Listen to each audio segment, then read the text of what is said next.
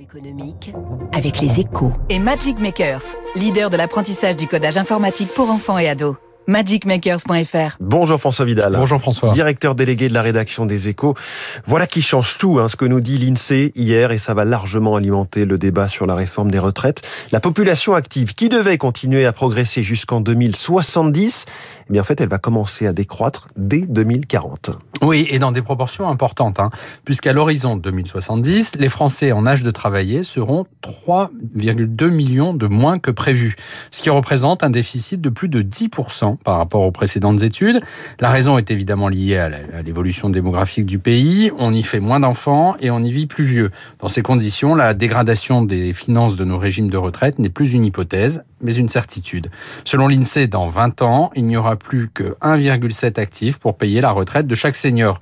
C'est trop peu, il va donc falloir s'attaquer au financement de nos pensions et le seul moyen, si on ne veut pas augmenter les cotisations, c'est d'allonger mmh. la durée de travail. De quoi donner du grain à moudre au gouvernement hein, qui entend lancer une concertation sur le recul de l'âge légal de départ en retraite. C'est certain, hein, mais plus largement, ces projections permettent de remettre le débat sur les bons rails.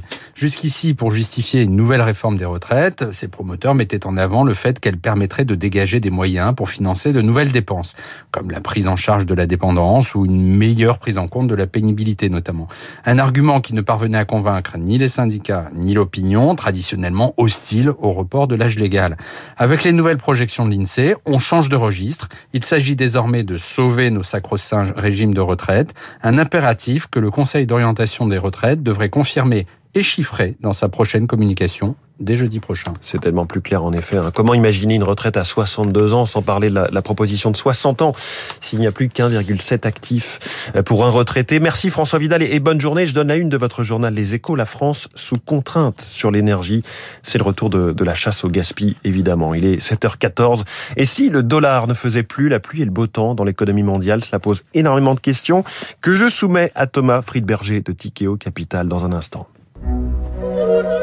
Vous écoutez Radio Classique. Avec la gestion Carmignac, donnez un temps d'avance à votre épargne.